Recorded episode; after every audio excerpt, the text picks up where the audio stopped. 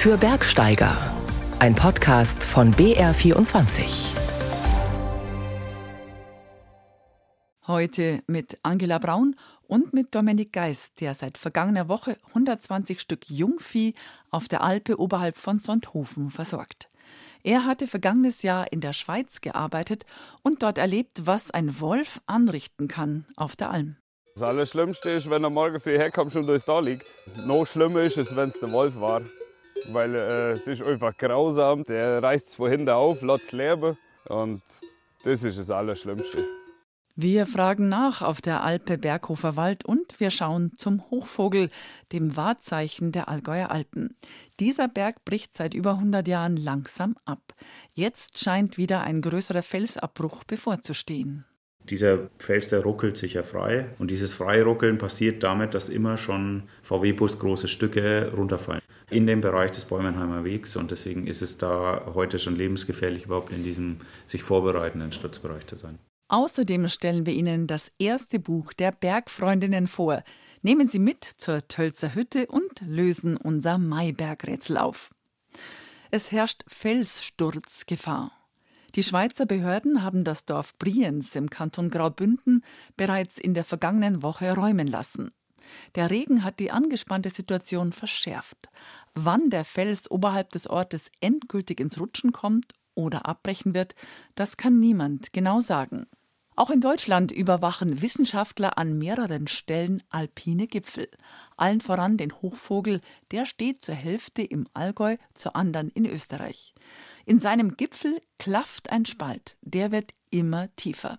Der Hochvogel gilt nicht nur wegen seiner markanten Spitze als Magnet für Bergwanderer. Dass der Berg bricht, ist seit weit über 100 Jahren bekannt. Der Riss im Gipfel ist über die Jahrzehnte zur Attraktion geworden, auch weil sich in jüngster Zeit viel im Fels bewegt. Forscherteams der TU München und des Geoforschungsinstituts Potsdam beobachten den Gipfel minutiös. Sie haben viele Sensoren dort angebracht, die jede Bewegung registrieren und melden. Michael Krautblatter betreut das Forschungsprojekt für die TU München. Es ist nicht nur, dass nur der Hochvogel reagiert, aber der Hochvogel hat gerade einen besonders großen Felssturz in Vorbereitung. Also wir haben so andere Wände an der Zugspitze und so, das heißt so kleinere Stücke brechen die ganze Zeit aus. Aber dass wir wirklich einen Felssturz in der Größe kriegen, 260.000, das ist der halbe Gipfel, der sozusagen wegbricht, das ist nicht so alltäglich. Die Forscher gehen davon aus, dass 260.000 Kubikmeter Fels abbrechen werden. Der Gipfel wird durch den Spalt in zwei Hälften geteilt. Der Riss reicht mittlerweile 50 Meter oder mehr in den Berg hinein. Die österreichische Seite ist diejenige, die zunächst abbrechen wird. Ob am Stück oder peu à peu, kann trotz der Messungen noch keiner sagen.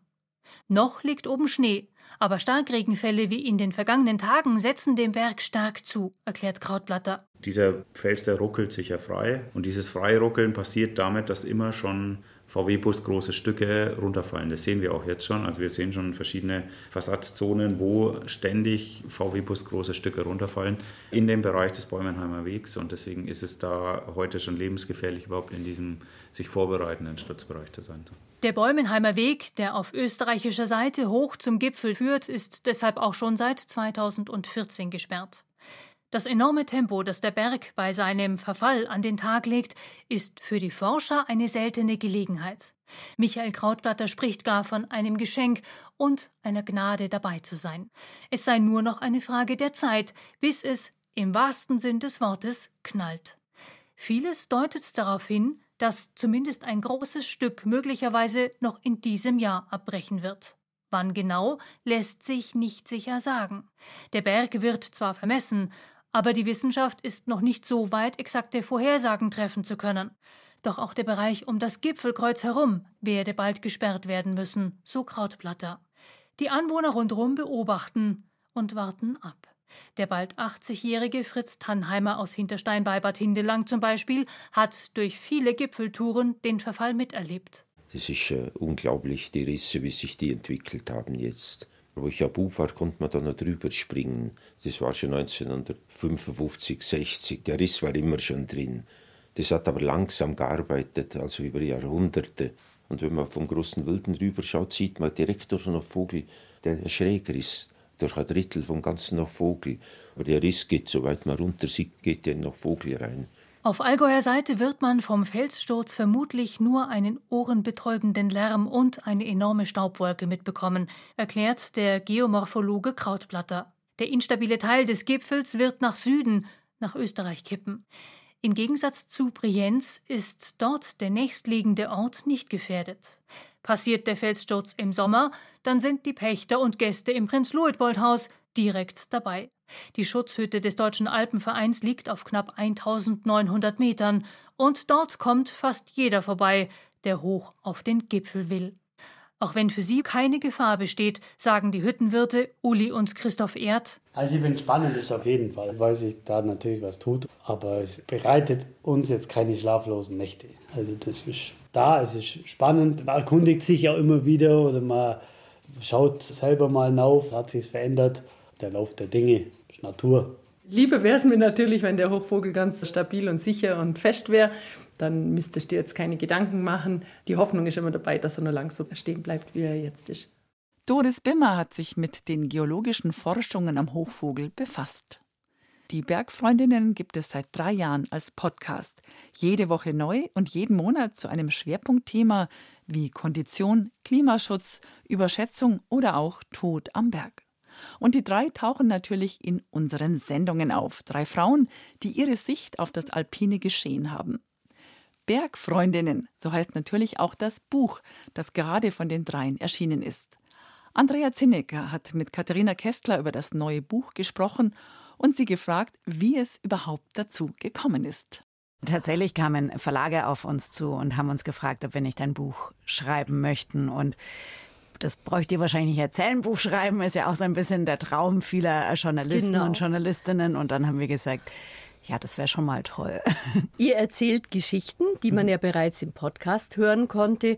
Oft ist es ja genau andersherum. Jemand schreibt ein Buch und dann wird ein Film daraus oder ein Hörspiel, ein mhm. Podcast, was ja meist einfacher ist. Bei euch genau andersrum. Worin lag denn für euch die spezielle Herausforderung? Mhm. Also als erstes war es schon mal gar nicht so einfach für uns zu überlegen, welche Geschichten kommen überhaupt in das Buch aus dem Podcast. Also welche Themen wollen wir im Buch auch erzählen. Wo sehen wir, dass es tatsächlich in Buchform nochmal einen Mehrwert bietet zu dem, was wir im Podcast schon hatten. Das war schon mal der erste Schritt, der viel Hirnschmalz gebraucht hat, wo wir uns eben überlegt haben, was ist denn da spannend. Und dann hatten wir natürlich den großen Wunsch, gerade den Menschen, die unseren Podcast regelmäßig hören und gut kennen, trotzdem mit diesem Buch, auch wenn es so nahe an unserem Podcast ist, einen Mehrwert zu liefern und neue Aspekte, neue Geschichten oder Geschichten, die tatsächlich auch schon im Podcast waren, aber nochmal völlig neu aufbereitet zu präsentieren. Es ist ja auch kein Buch über die schönsten Touren ja. für Bergfreundinnen oder so ähnlich. Es geht vor allem um das Entdecken und Erfahren, um das Erspüren von Berglandschaften, von der Bergwelt und zwar auch aus weiblicher Perspektive. Wie unterscheidet sich die denn von der männlichen Sicht auf die Berge? Was ist da der grundlegende Unterschied? also wir werden das natürlich oft gefragt, das ist auch nicht verwunderlich, aber tatsächlich ist es das gar nicht so sehr, worauf wir den Fokus legen. Wir sagen gar nicht, wir machen da jetzt gar nicht so den großen Unterschied auf zwischen Männern und Frauen.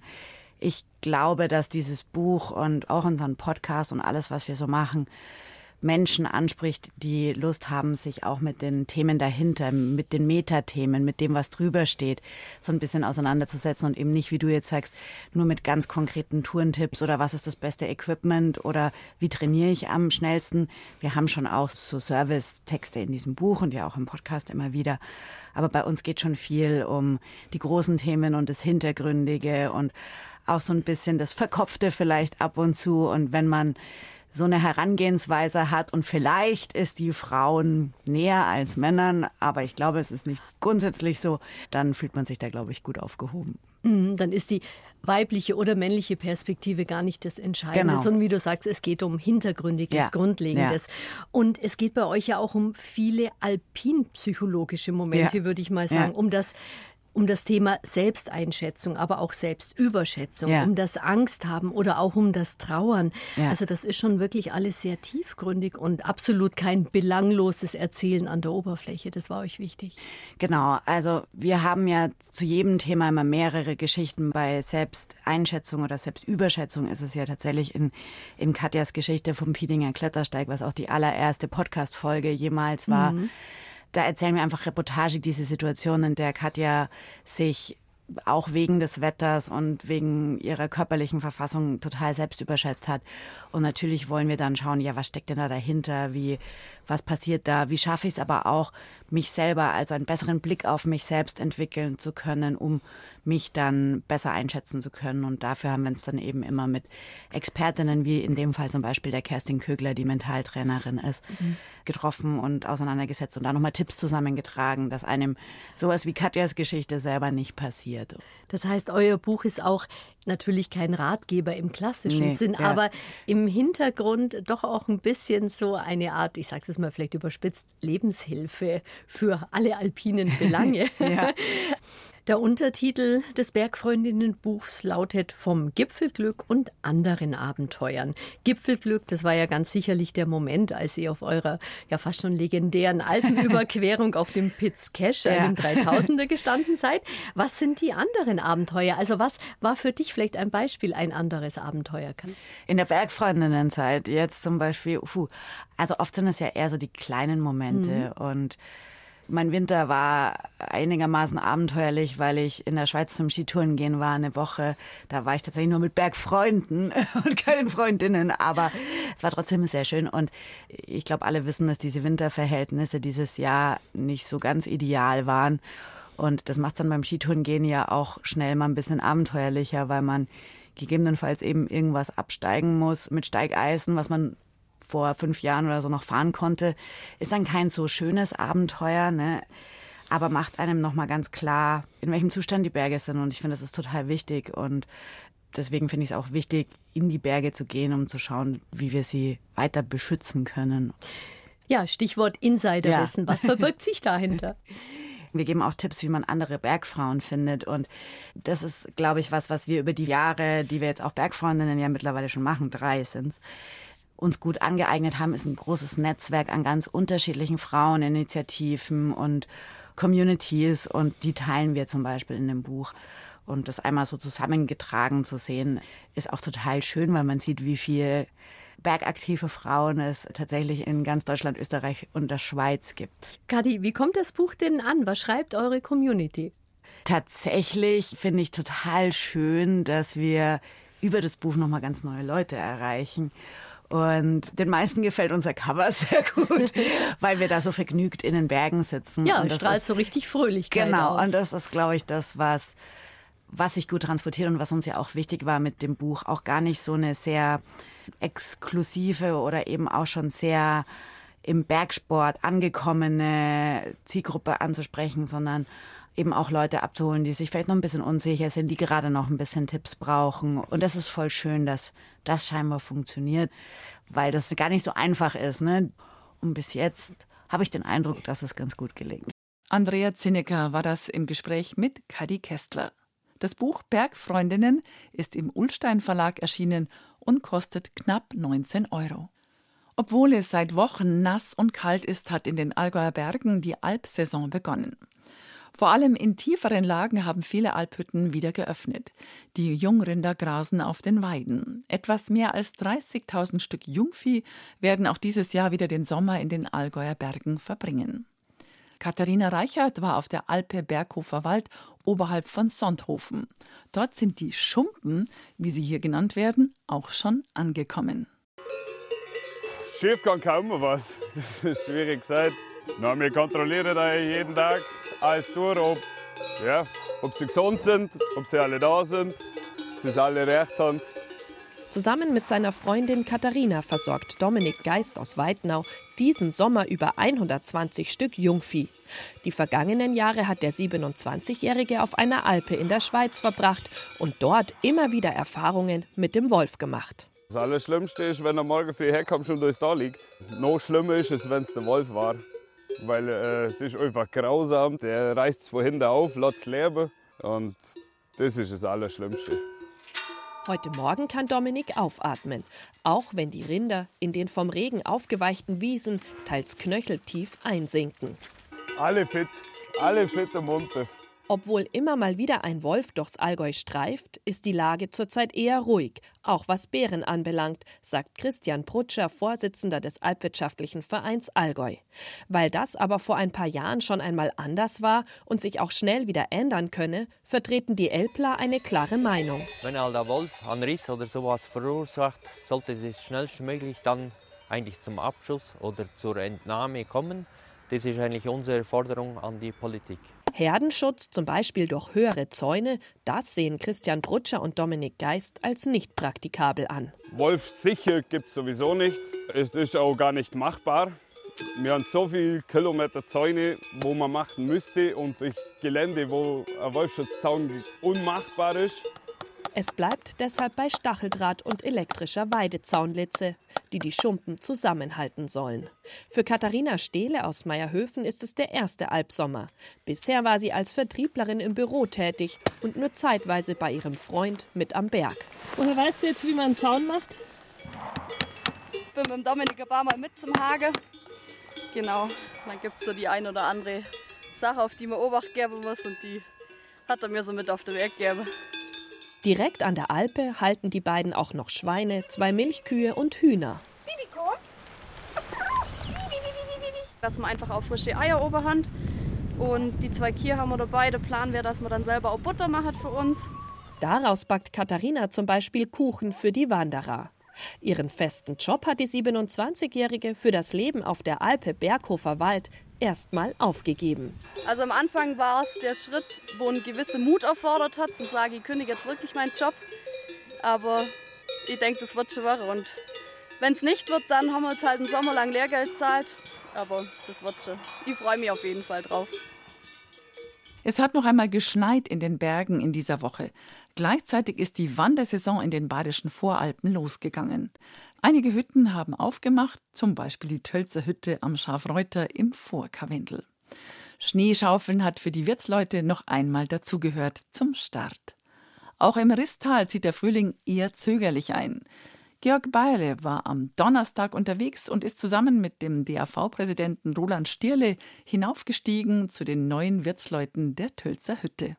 Es ist einfach eine tolle Jahreszeit. Der frische Sauerklee steht im Wald, die Buchenblätter sind noch ganz transparent, hellgrün. Die Bäche sind sehr lebhaft. Wir sind im Rissbachtal. 200, 300 Meter höher beginnt drüben an diesen Felsbergen die Schneegrenze. Da sehen wir rüber Richtung Tortal, Rohntal, Risserfalk, diese Gegend. Servus. Jetzt kommen zwei daher, die offensichtlich genug Schnauf haben, um viel zu sprechen. Wir sind aus Tölz, Vater und Tochter. Vatertagsausflug. Sehr erweiterter Vatertagsausflug. Wir haben jetzt die vier Tage Zeit, haben zwei Hütten reserviert, einen Winterraum, wenn wir es irgendwie schneemäßig äh, hinkriegen, die ganze Geschichte. Und werden uns jetzt bis Sonntag hier in den Vorbergen rumtreiben. Genau, freien uns tierisch und sind nur am Ratschen die ganze Zeit. Genau. Wie heißt es hier? Wie alt bist du? Laura, ich bin 23. Achso, ich bin der Urs. Genau, 56 inzwischen. Ja, genau, sackalter Papa. Wir sehen uns ja nicht so oft und dann ist das schon gut sowas. Ja. Also heute Tölzer Hütte oder wie? Und dann? Genau, für morgen Abend wäre Plumsjoch-Hütte reserviert. Könnten wir ja eigentlich am Höhenweg im Prinzip dann oben weiterlaufen. Ist spannend, was der Schnee sagt, ob wir zu viel stapfen müssen. Zur Not müssen wir runter, hinten rein in die Eng und wieder auf Plumsjoch-Hütte. Und die dritte wird dann der Winterraum, entweder Lamsenjoch-Hütte oder ähm, Falkenhütte. Eine von den beiden. Das ist so der Plan. Alles dabei und freuen uns tierisch. Und der Urs, der schleift dich schon von äh, klein auf durchs Gebirge, oder? Ja, schon eher, ja. Und es ist immer nur noch eine Kurve. Man hört's, wir gehen jetzt seit geraumer Zeit durch Schnee, nassen Schnee, patscht. Also nicht viel, fünf Zentimeter ungefähr. Roland, äh, Steigeisen raus? Nein, man kann auch gut gehen. Der Schnee, durch das, weil er nass ist, ist er sehr griffig. Und ich denke, dass wir diese Flanke mit 300 Meter doch gut besteigen können. Bis jetzt war es ja perfekt. der Weg im Wald ganz toll und nach der Waldgrenze halt dieser Schnee. Aber der versüßt uns die Tour nahezu. Wir sind ja südseitig, also hier ungefähr bei 1650 beginnt so eine leicht geschlossene Schneedecke, aber viel Zukunft hat der hier nicht, oder? Wenn die Sonne scheint, dürfte der Schnee hier in der Südflanke komplett abgeschmolzen sein. So, nach oben zu ist jetzt doch noch ein bisschen mehr Schnee geworden, also so knöcheltief. Weg zum Teil nicht mehr so gut erkennbar. Also das ist jetzt schon eine kritische Höhe, auch südseitig momentan 1800 Meter. Der Schnee ist griffig, es ist nicht lawinös, aber man sieht die markierten Wege hier oben nicht mehr und braucht dann schon ein bisschen alpines Gespür. Und jetzt sind wir an der Tölzer Hütte angekommen. Roland Stierle, der Präsident des Deutschen Alpenvereins, ist mit dabei. Ein traumhafter Platz. Man sieht prächtig hinunter ins Risstal und über bis zu den La Lidra Wänden einfach die Erfüllung. So stellt man sich vor, wenn man auf eine Hütte kommt. Also wir sind nicht ganz allein unterwegs, ja? Wer seid ihr? Ramona, ich bin die Mama, die Evi. Was hast du gesehen? Äh, Kreuzotter im Schnee. Ja, Schneelage ist anstrengend oben, es sind jetzt schon fast, wie viel Zentimeter sonst? 40. Man singt einer was, wenn man ein bisschen Sportliches schafft man es. Und, und, oben wartet dann die Brotzeit auf der Hütte. Mit Kachelofen und super Essen sind wir entlohnt worden für das Ganze. Na, war echt super. Also ich stehe da herum.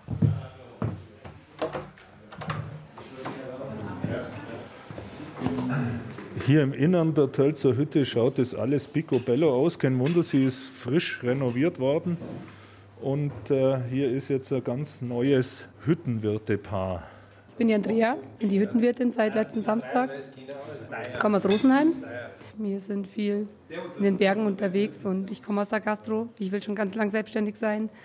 Und jetzt so vor guten zwei Jahren haben wir beschlossen, dass wir Hüttenwirte werden wollen. Ich glaube, da braucht jemand Beratung bei den Torten. Ja. Darf es ein Kuchen sein? Das ist ein Eierlikörkuchen, oder? Das Eierlikör Sahne, genau. Dann wäre das der Apfelschmand und das ist der Käse-Kirschkuchen. Ich nehme den Käsekirsch. Mhm, gerne. Genau, ich bin gelernte Konditorin und deshalb auch besonderes Augenmerk auf Kuchen, Torten, Süßspeisen. Das ist meine große Leidenschaft. Aber so der Saisonbeginn war jetzt wahrscheinlich gar nicht so einfach, oder? Genau, also die Wetterbedingungen haben es schon so ein bisschen erschwert. Also wir sind auch immer wieder am Ausschaufeln. Es war schon fast weg und dann vor zwei Tagen hat es wieder angefangen zum Schneien und dann haben wir wieder angefangen auszuschaufeln. Täglich grüßt das Murmeltier. ja, und dann kommen natürlich sehr viele Anrufe von besorgten Gästen, die wissen wollen, ob die Zustiege frei sind, ob man hochkommt. Bis jetzt ist es machbar, aber gerade jetzt mit Leuten mit Kindern haben wir davon abgeraten, hochzukommen. An den 8000ern hat die Frühjahrssaison längst begonnen. Viele Bergsteiger sind unterwegs, vor allem am Mount Everest, der ja vor 70 Jahren erstmals bestiegen wurde. Wir haben in unserem Maibergrätsel nach einer Route an einem anderen 8000er gefragt. Und die hat wirklich einen ungewöhnlichen Namen. Gesucht war die Birnenroute am Dhaulagiri im Himalaya. Über 400 Bergkundige haben die Lösung gewusst und das Los musste entscheiden. Herzlichen Glückwunsch an die Gewinner. Ihre Preise sind bereits unterwegs.